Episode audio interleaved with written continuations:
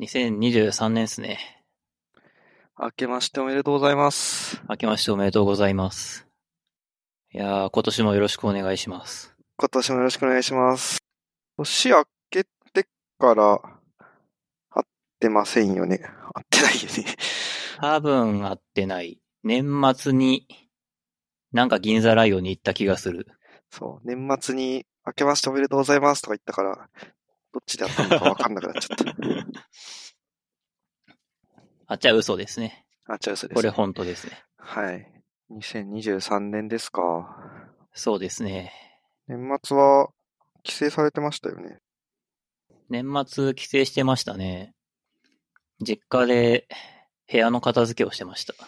おー私は帰省せずに部屋の片付けしてましたね。おー、やることは一緒ですね。なぜか。そうですね。あ、でも年明けはもう本当にダラダラしてましたね。なんか、あ、でも、うん、ダラダラしてたな。いや、僕もなんか三が日ダラダラして東京にも、ダラダラしたまま東京に戻るつもりだったんですけど、はい。姉に、あの、次いつ来るかわかんないから部屋の片付けしないって言われて、ああ。はまあ、するかと思ったんですけど、いこれ。が結構大変でしたね。いや、大変そうっすね。あの、物の数が多すぎて、うん。すごかった。多分本が、漫画とか全部入れると200冊あるんじゃないかみたいな。そういう感じでしたね。なんかいちいちいるいらないとかも判断できないので、なんか明らかにこれ東京持って帰ろうって思ったやつと、街の本屋さんに引き取ってもらってもしょうがないでしょうみたいな数学書だけは東京におまあ送ってもらって、はいはい。で、残りは全部街の古本屋さんに、えー引き取ってもらうみたいな感じでやっていきましたね。それが良さそうな雰囲気ですね。いや、そう。数学書は、まあ、我々、こう、神保町に明林館という、こう、心強い味方がいますからね。まあ多分高く買い取っちゃくれないんだけど、欲しい人には届くだろうなみたいなところがあって、明林館に売った方がいいかなっていう感じはありますね。ですね。私もなんか、数学書の整理しないとな。絶対読まないんだろうみたいな数学書いっぱいあるから。いやー、僕の部屋にも絶対読まないだろうって数学書があるんですよね。そもそも社会人になって数学書を読むのかみたいな話は あったり。いや、もちろんね、その趣味で続けてる人とかいると思うんで、あの、否定するもんではないんですけどね。そうですね。解析、解析とかは割と今でもあれなんだっけって思って開くことはありますけど。まあ、それ以外あんまないかな。なんか本当に学部1年で習うような数学の方がむしろ今は教科書取っておきたい感じはありますね。行列がどうこうとか、微分、積分がどうこうとかの方が。はい。やっぱ解析と線形代数が全てだった。なんか本当にそれが全てなのか、それが全てになるように、数学、その、高等教育が設計されてるのかちょっとわかんないですけど。ああ。逆、逆ですかね。逆ですかねってのは変なんですけど、あの、やっぱす、すべての礎というか、あの、なんだろう。まあ、それ、結果的にそれがベースとなって、こう、枝葉で分かれ、枝葉で分かれるじゃないけど、枝葉で分かれるって言って言い方悪いですけど、こう成長してったみたいな感じなのかなと。なんか多分歴史を見ると逆だと思うんですよね。ああ、確かに。その、結構有名な話ですけど、高木定治さんっていうすごい有名な日本の数学者がいますけど、はいはい。あの、当たり前のようにもう亡くなられてるような昔の人ですけど、あの人は、あの人の本は線形代数というか、ベクトル空間って言葉は出てこないんですよね。ああ、それは別に、その人が無知だったっていうわけではもちろんなくて、その時代にはまだそんなにちゃんと線形代数の理論が確立してなかったっていうのは割に、すごい知られてるかは知らないけど、なんか、知ってる人は小耳に挟んだことがある話だと思う。へえ。線形代数って結構後なんですね。多分20世紀のはず。うーん。で、高木定治っていう人は、当然、当然のようにって言うとちょっとあれですけど、生まれた年代的にも、19世紀から20世紀にかけてぐらいの人なんで、はいはいはい。まあ、その、あの人が書いた本に載ってなくても全然不思議ではない。本人は知っていたとは思うけどね。うん。多分。まあ、あんまり当時一般的じゃないことに、言葉を使って教科書を書かないよなという話はありそう。そうですね。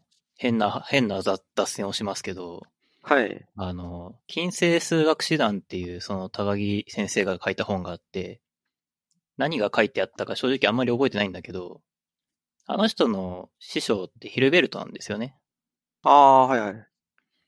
で、ヒルベルトってドイツ人じゃないですか。あ、そうなんですね。そうだった気がする。あ、そうなんですよ。ヒルベルトドイツ人で、あの人第二次世界大戦が終わるちょっと前ぐらいに亡くなってるんですよ。うーん。それってどういう意味かっていうと、当時ナチスドイツなんですよ。うんうん。だから、普通の連合国側の人ってヒルベルトに会えなかったんですよね、晩年。確かに。はいはい。で、これが、その日本って数軸国側だから、高木定治さんは、あの、晩年のヒルベルトに会ってるんですよ。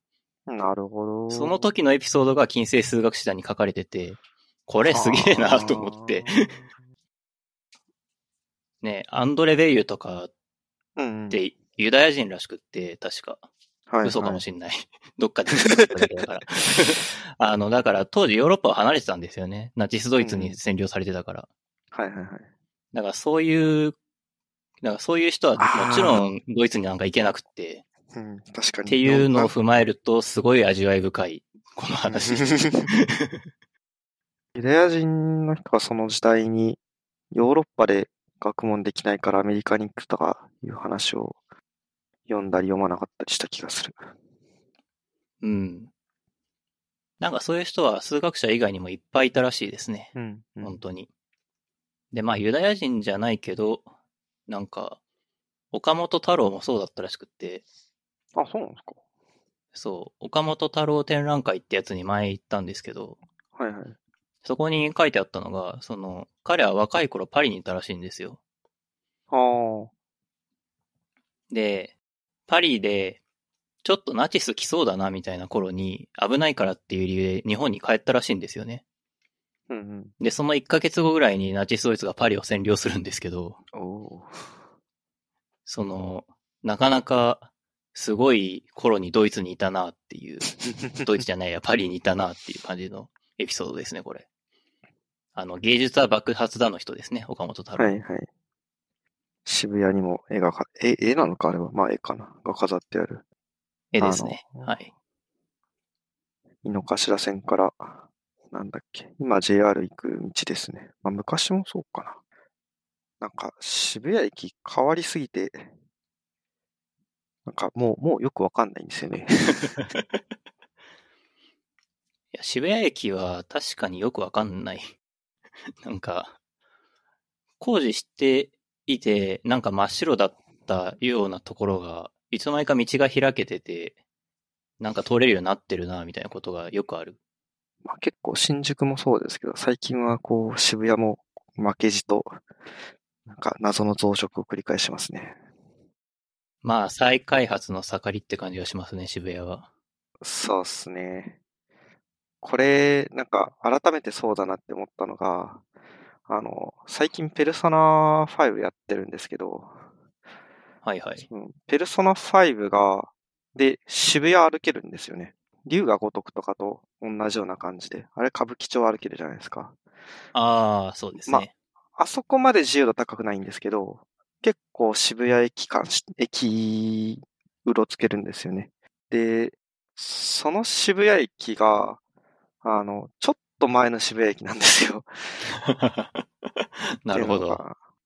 まあ、ペルソナ5自体多分結構出てから時間経ってるはずなんで、まあ、さもなりありなんて感じなんですけど、あの、井の頭線から、えーっと、銀座線に行くまでって今すごくなんか遠回りしていくんですよね。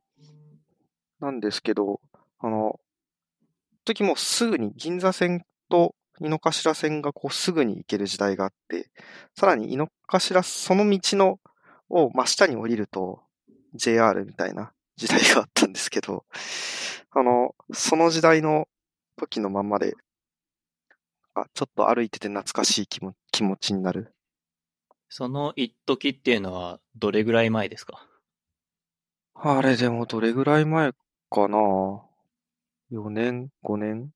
まあコロナ、少なくともコロナ前ですね。ああ、でも10年前とかではないですね。意外と最近だなと思って。そうですね。なんかあの辺もどういう計画でいろいろ変わってるのかよくわかんないんですけど、あの、いろいろ変わってますね。今もうこうじゃないのに、渋谷、この時代の渋谷だから、こっちに歩けばここに行けるはずみたいなのがあって面白いですね。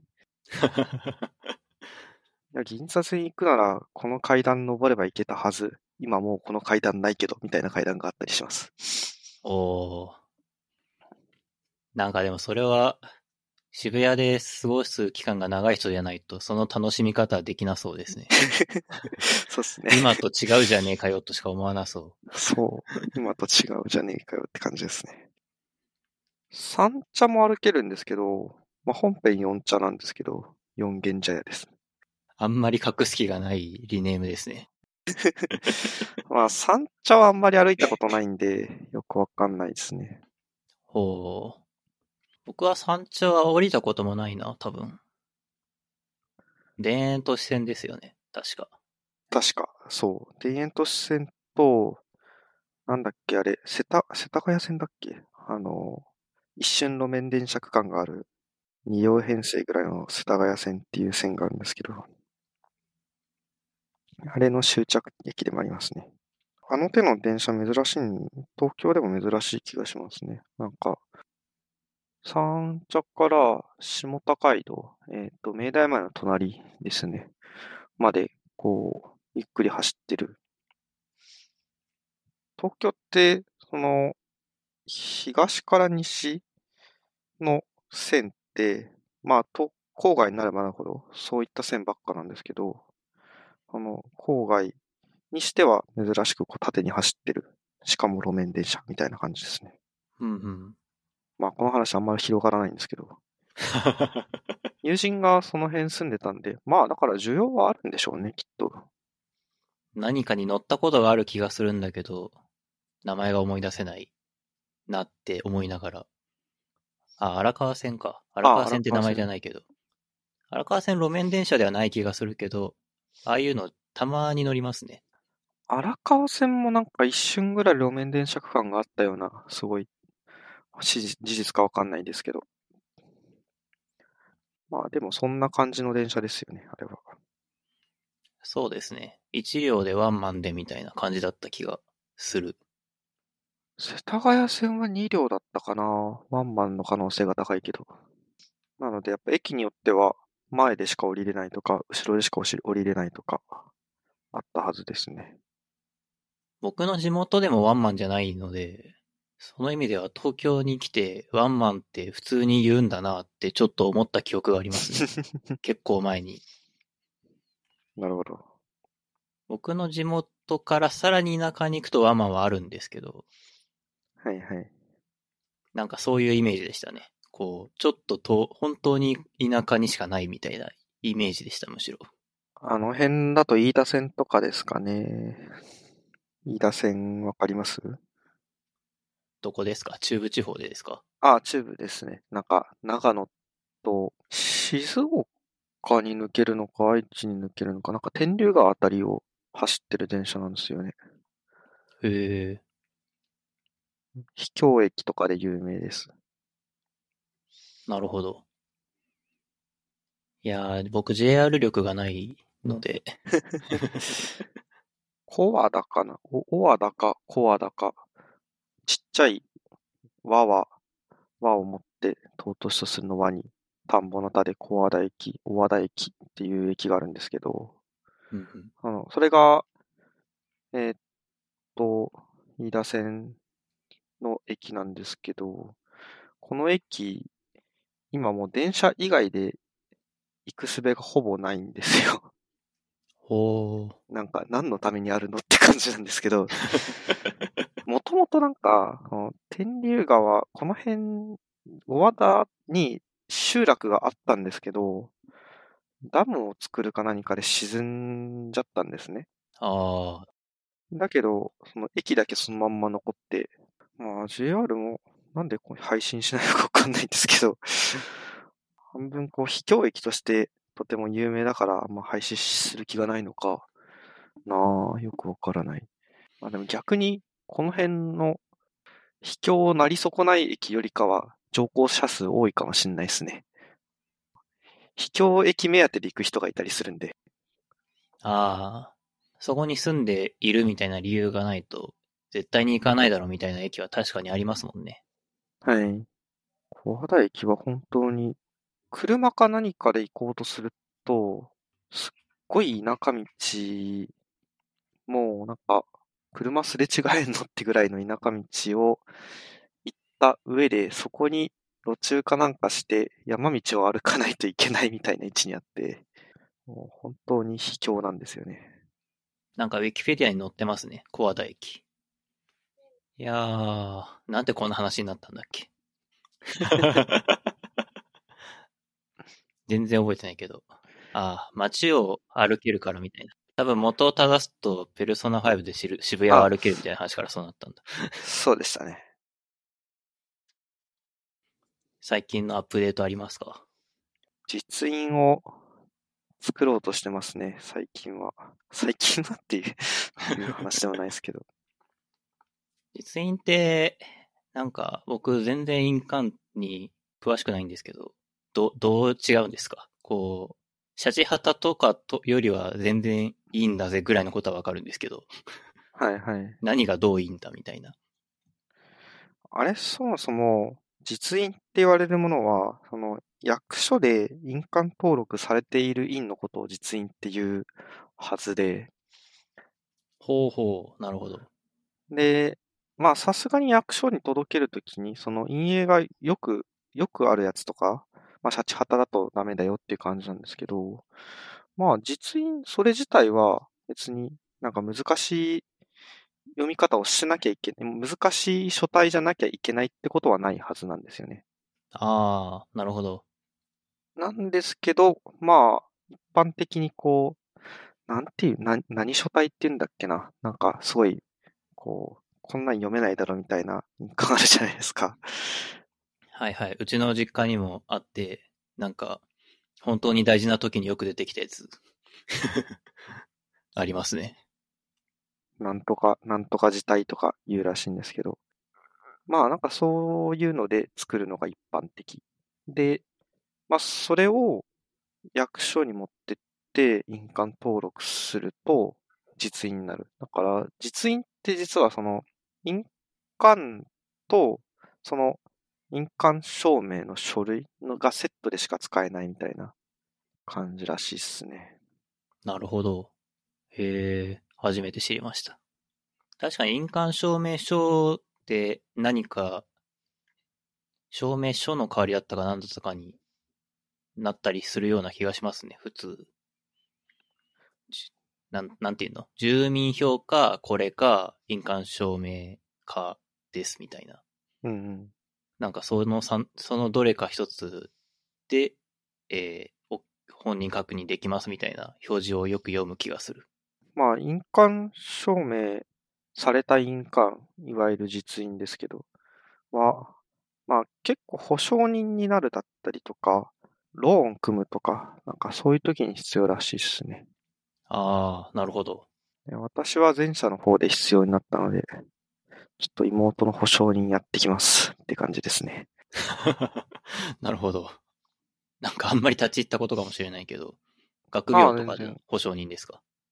あの、仕事の身元保証人らしいですね。へえ、就職する上で必要ですって。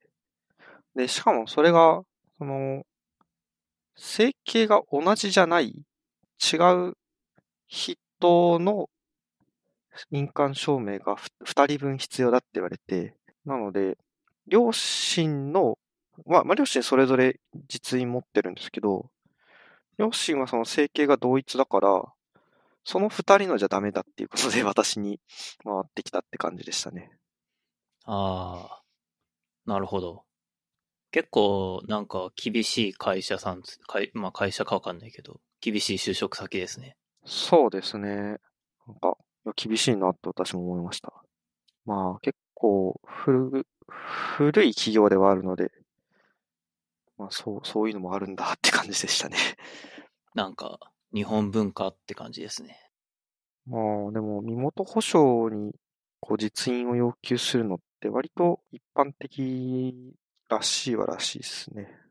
逆にそれ以外でどう身元保証するかっていう言われると、慣例としてそそういう文化があるから、それに習っとけで残る文化なんでしょうね。まあ、そうですね。どうやって、その人の身元を保証するかっていうのは、なんというか、結構文化でしか決まらないから、うんアメリカの人が青いボールペンでサインするのとか、ドラマとかのシーンでありますけど、あれも何の保証になってんだよって感じしますしね。まあ、イン印鑑も同じレベルだってことですけど。うんあそうっすね。うん。留学生のゆうちょの講座作るのに立ち会ったことがあるんですけど、はいはい。まあ、印鑑とか当然ないんで、サインで銀行員としてたんですけど、いや、あれ、うんうんなんか、銀行員の役割果たせてるのか本当にっていう 気持ちになりましたね。いやー、それは本当に。銀行員は、それがあればお金下ろせますからね。うん。銀行員オンリーで下ろせたりするんですかねオンリーはさすがに無理ですかね。ですか。ね。銀行員と手帳とかがいるかなうん、多分。一回僕、キャッシュカードの暗証番号をマジで忘れたことがあって、その時に、確かキャッシュカード自体と、一応届けの印鑑を押して、印影を見てってやった気がしますね。おう身元保証になってそうな使われ方している。そうですね。なんか、そんなこともありましたね。ちなみに、今私の手元にある、その結構難しい字のハンコは、まだ印鑑登録してないんで、ただのハンコです。ああ、なるほど。じゃあ、これから役所に届け出て、実印になるってことですね。なってくれないと、妹が就職できない。就職は4月からか。そうですね。まあ2月半ばぐらいまでに欲しいって言ってたんで、ちょっと余裕を持つためにも。あ、まあ今週、ちょっと午後休もらってるんで、そこで行ってこようかなって感じです。いやー、頑張ってください。はい。こうしてまた、こう、印鑑登録された印鑑が増えていくんだなそこの役所限定みたいな感じになるらしくて、おちょっとこれ、間違ってたらごめんなさいなんですけど、引っ越したら、その印鑑は自動的に廃止になるみたいな。新しくまた印鑑登録しに行かなきゃいけないみたいな。なんかそういう制約があったりします。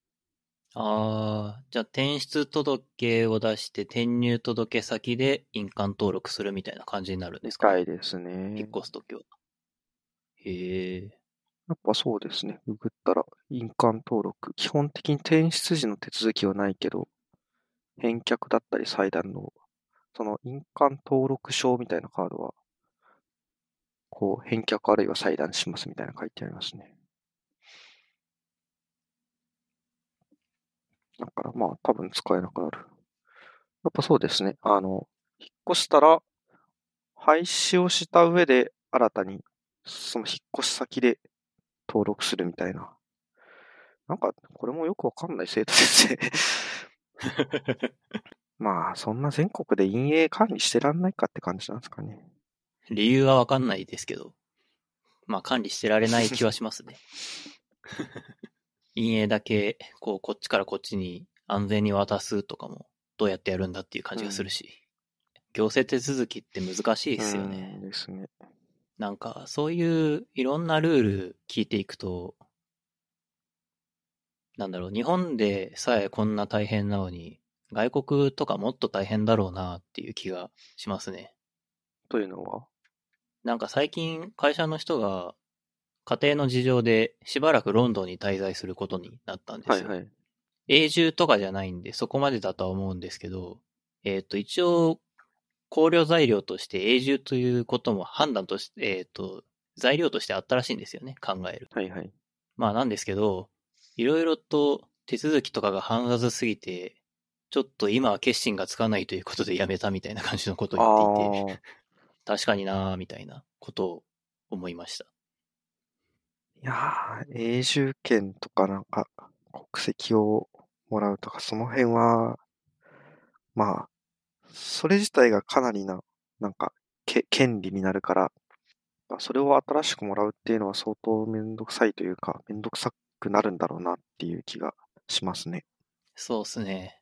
なんかビザがどうこうっていう話は、海外に住んでる人は絶対に言うんですよね。なんか日本だとアメリカのビザが話題に上がりやすいけど、別に日本に限らず、日本じゃない、アメリカに限らず、日本のパスポートって、その、かなり強いというか、その旅行する分に、その、いろんな国、普通はなんかその旅行、渡航ビザなのかななんか、観光ビザなのかななんかそういうビザが、一般的には必要なんだけど、日本は結構信用されてるから、どこの国に行くにしろ、観光ビザ取らなくて済むみたいな話があったりしますね。ああ、そうなんですね。聞きますね。またちょっと違う話なんですけど、それはそれとして、最近はやっぱ感染症の影響で、その、渡航ビザすら場合によっては必要みたいな話もあったらしいですね。こうビザすら場合によっては、えーな、何が必要って？もともとは特にその旅行だったり観光するのにビザが必要ない国でも時期によっては必要だったりしたいはい。らしいですね。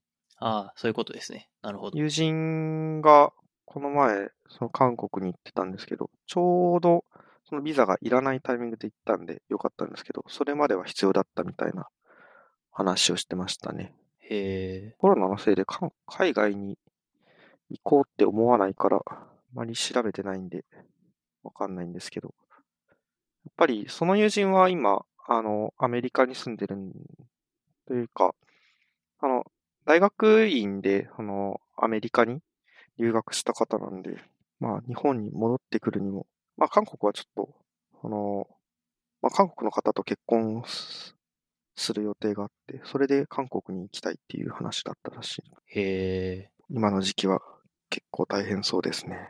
なんかでも、スケールがでっかいなって思いました。小学生並みの感想ですけど。まあ、これも落ち着くんですかね。ああ、コロナもそうですね。まあでも、一時期よりは、なんか厳しくなくなったっていうのはありますよね。そうですね。僕、今まで日本を一歩も出たことなかったんですけど、なんかパンデミックで行けなくなったから、なんか逆に行きたくなってきたなって、あ3年前から思ってて。なんか、あの、多分難しいとこには行こうとしないですけど、なんか一泊二日うんうん韓国旅行とか行くかもしれないですね。ああ、いいですね。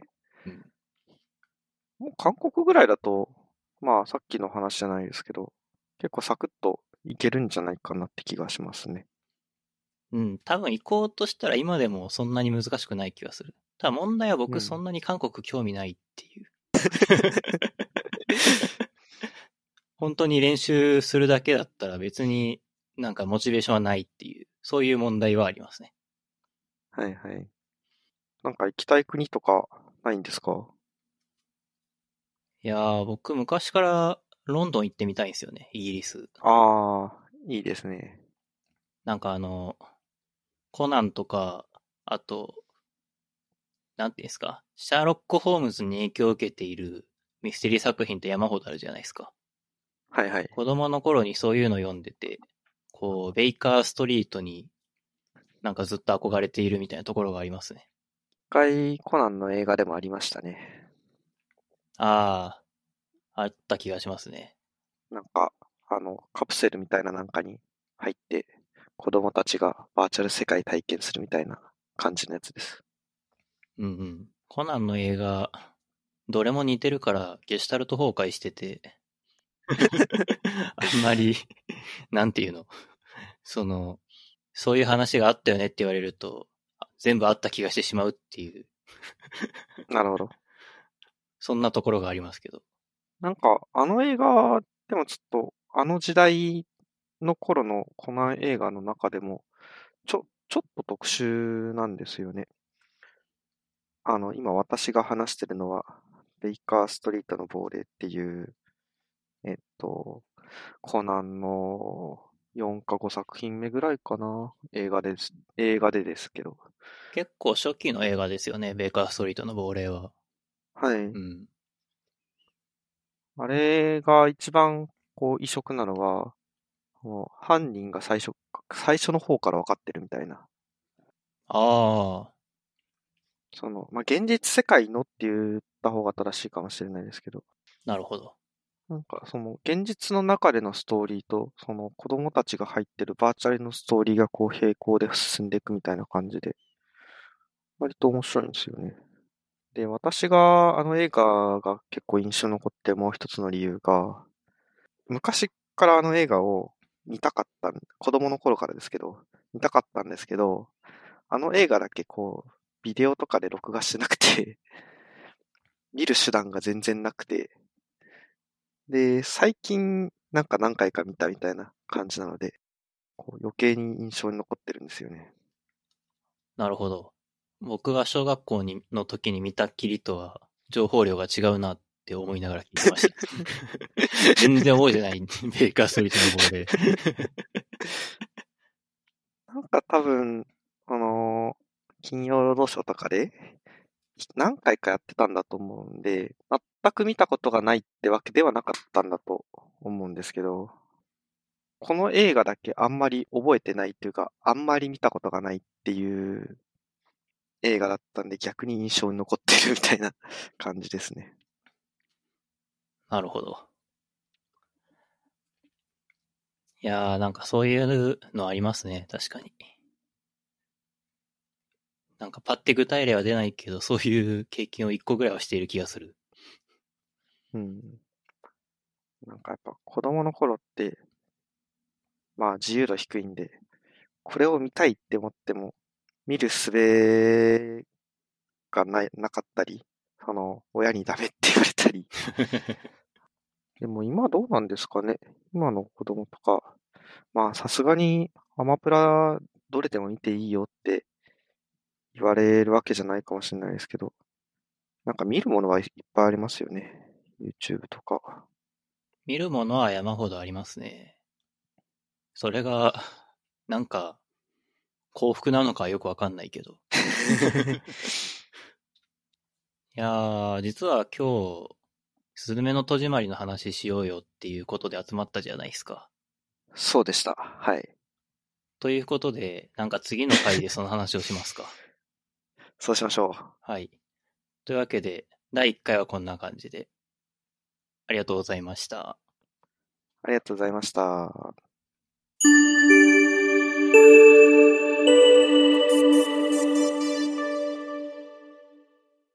話はまだまだ続きますが、続きはまた次回。この番組ではお便りを募集しています。概要欄にある Google フォームからどしどしお送りください。